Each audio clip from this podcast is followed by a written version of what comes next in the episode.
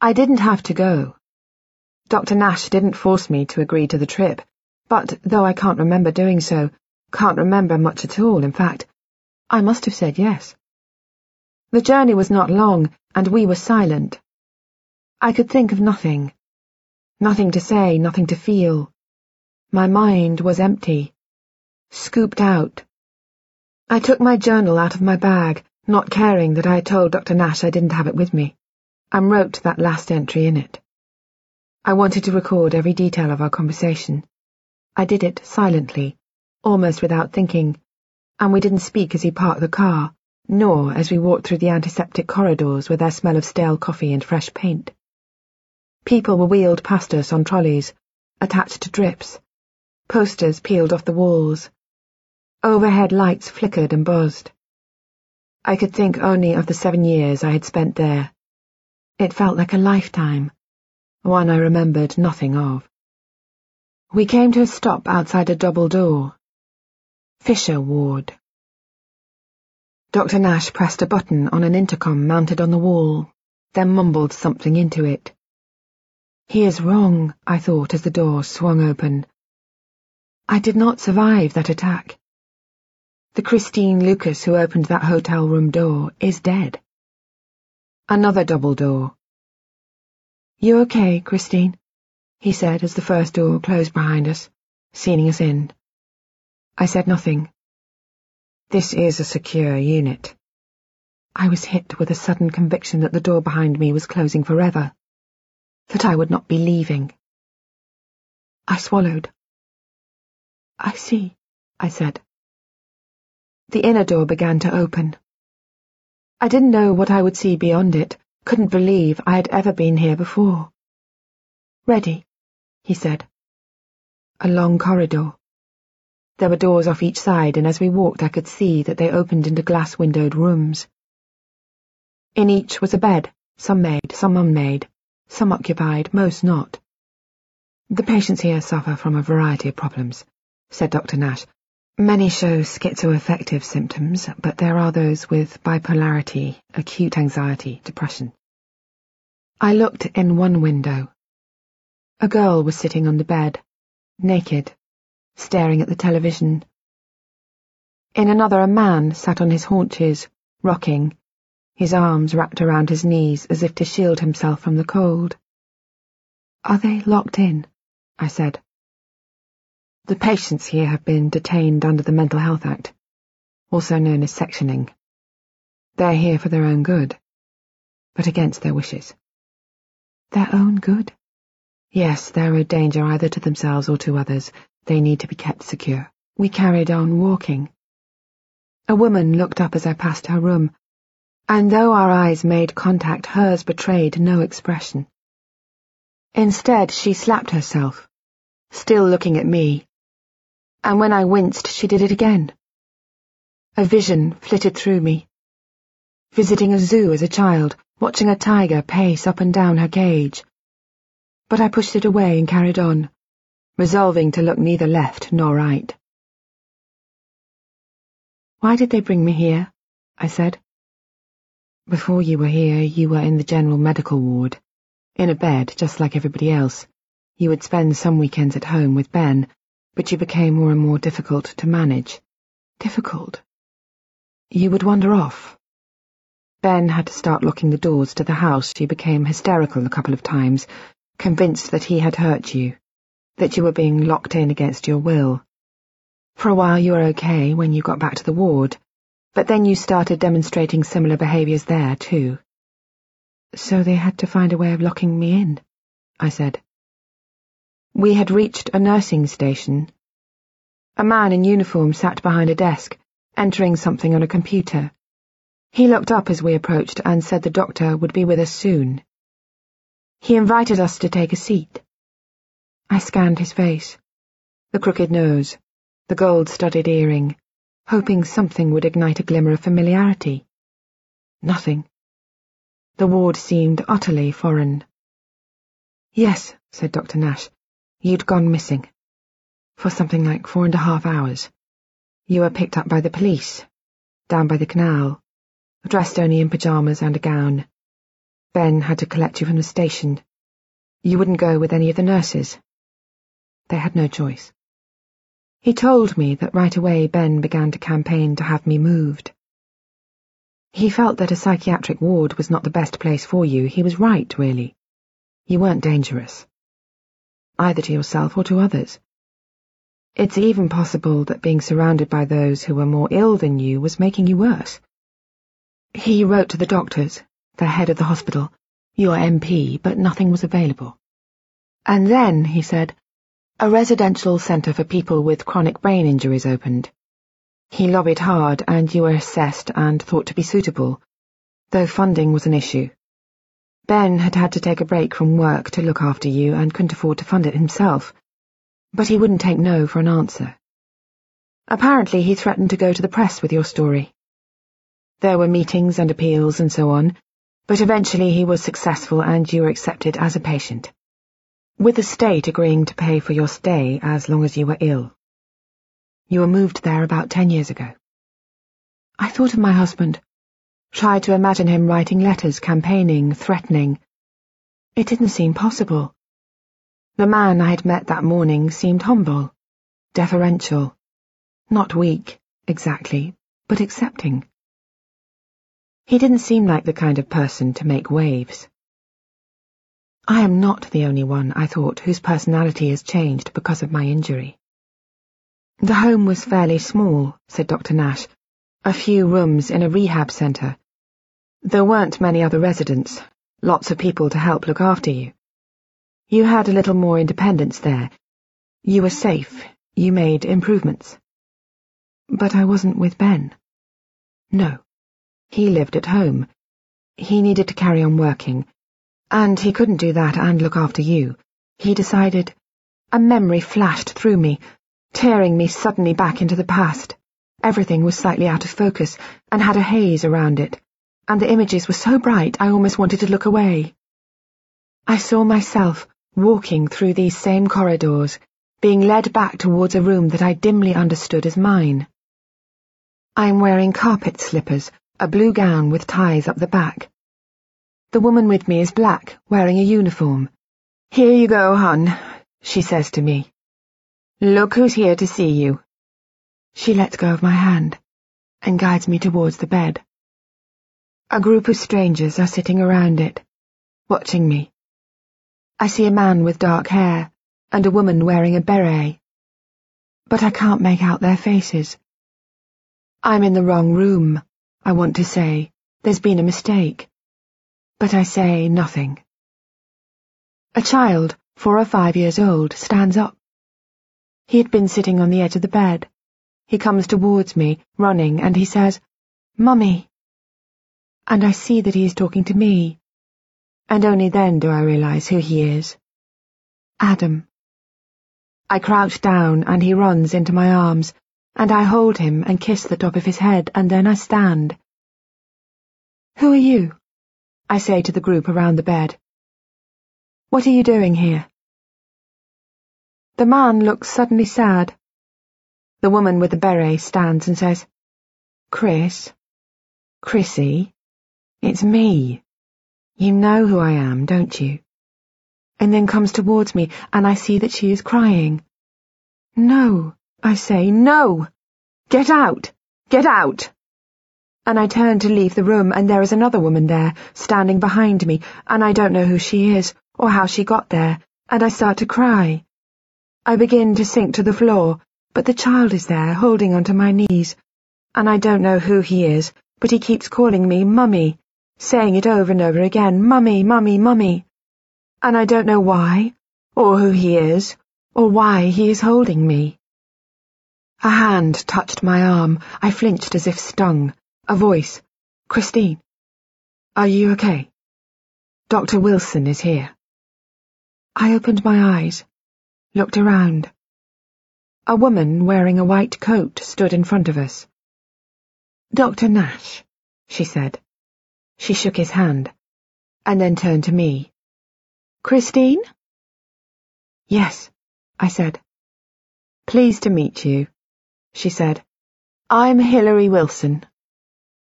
I took her hand. She was a little older than me. Her hair was beginning to turn grey, and a pair of half-moon glasses dangled on a gold chain round her neck. How do you do, she said. And from nowhere I felt certain I had met her before. She nodded down the corridor. Shall we? Her office was large, lined with books, piled with boxes of spilling papers. She sat behind a desk and indicated two chairs opposite it, into which Dr. Nash and I sank. I watched her take a file from the pile on her desk and open it. Now, my dear, she said, let's have a look. Her image froze. I knew her. I had seen her picture as I lay in the scanner, and though I hadn't recognized it at the time, I did now. I had been here before. Many times. Sitting where I am now, in this chair or one like it, watching her making notes in a file as she peered through her glasses, held delicately to her eyes. I've met you before, I said. I remember. Dr. Nash looked over at me then back to Dr. Wilson. Yes, she said. Yes, you have. Though not that often. She explained that she'd only just started working here when I moved out, and that at first I wasn't even on her caseload. It's certainly most encouraging that you remember me, though, she said. It's been a long time since you were resident here. Dr. Nash leaned forward and said it might help me to see the room in which I'd lived. She nodded and squinted in the file. Then, after a minute, said she didn't know which it was. It's possible that you moved around a fair old bit in any case, she said. Many of the patients do. Could we ask your husband? According to the file, he and your son Adam visited you almost every day. I had read about Adam this morning and felt a flash of happiness at the mention of his name, and relief that I'd seen a little of him growing up but shook my head. No, I said. I'd rather not ring Ben. Dr. Wilson didn't argue. A friend of yours called Claire seemed to be something of a regular too. How about her? I shook my head. We're not in touch. Ah, she said, what a pity. But never mind. I can tell you a little bit of what life was like here back then. She glanced at her notes, then clasped her hands together your treatment was mostly handled by a consultant psychiatrist.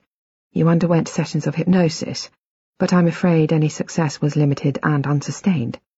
She read further. You didn't receive a great deal of medication. A sedative occasionally. Though that was more to help you sleep. It can get quite noisy in here, as I'm sure you can understand, she said.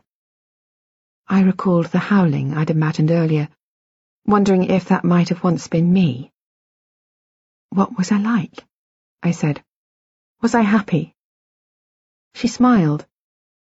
Generally, yes. You were well liked. You seemed to make friends with one of the nurses in particular. What was her name? She scanned her notes. I'm afraid it doesn't say. You played a lot of solitaire. Solitaire? A card game. Perhaps Dr. Nash can explain later. She looked up, According to the notes, you were occasionally violent, she said. Don't be alarmed, it's not unusual in cases like this. People who have suffered severe head trauma will often exhibit violent tendencies, particularly when there has been damage to the part of the brain that allows self-restraint. Plus, patients with amnesia, such as yours, often have a tendency to do something we call confabulation. Things around them don't seem to make sense, and so they feel compelled to invent details about themselves and other people around them, or about their history, what has happened to them. It's thought to be due to the desire to fill gaps in the memory. Understandable in a way, but it can often lead to violent behaviour when the amnesiac's fantasy is contradicted. Life must have been very disorientating for you, particularly when you had visitors. Visitors. Suddenly I was afraid I might have hit my son. What did I do? You occasionally lashed out at some of the staff, she said, but not at Adam. My son. Not according to these notes, no. I sighed, not entirely relieved. We have some pages from a sort of diary that you were keeping, she said. Might it be helpful for you to take a look at them? You might find it easier to understand your confusion. This felt dangerous. I glanced at Dr. Nash, and he nodded. She pushed a sheet of blue paper over to me, and I took it, at first frightened even to look at it. When I did, I saw that it was covered in an unruly scrawl. At the top the letters were well formed, and kept neatly within the printed lines that ran across the page. But towards the bottom they were large and messy, inches tall, just a few words across. Though dreading what I might see, I began to read. 8.15 a.m. Read the first entry. I have woken up. Ben is here. Directly underneath I had written 8.17 a.m. Ignore that last entry. It was written by someone else. And underneath that, 8.20. I am awake. Now. Before I was not. Ben is here. My eyes flicked further down the page. 9.45. I have just woken up. For the very first time. And then, a few lines later, 10.07. Now. I am definitely awake. All these entries are a lie. I am awake now. I looked up. This was really me, I said. Yes. For a long time it seemed that you were in a perpetual state of feeling that you had just woken up from a very long, very deep sleep. Look here. Dr. Wilson pointed at the page in front of me and began quoting entries from it. I have been asleep forever. It was like being dead. I have only just woken up. I can see again for the first time. They apparently encouraged you to write down what you were feeling, in an effort to get you to remember what had happened before, but I'm afraid you just became convinced that all the preceding entries had been written by someone else. You began to think people here were conducting experiments on you, keeping you against your will. I looked at the page again. The whole sheet was filled with almost identical entries, each just a few minutes apart. I felt myself go cold. Was I really this bad? I said. My words seemed to echo in my head. For a while? Yes, said Dr. Nash. Your notes indicate that you retained memory for only a few seconds, sometimes a minute or two. That time has gradually lengthened over the years. I could not believe I had written this. It seemed to be the work of someone whose mind was completely fractured. Exploded. I saw the words again. It was like being dead. I'm sorry, I said. I can't. Dr. Wilson took the sheet from me. I understand, Christine. It's upsetting. I... Panic hit me then.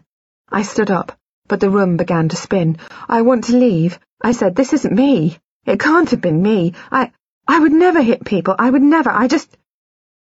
Dr. Nash stood too, and then Dr. Wilson.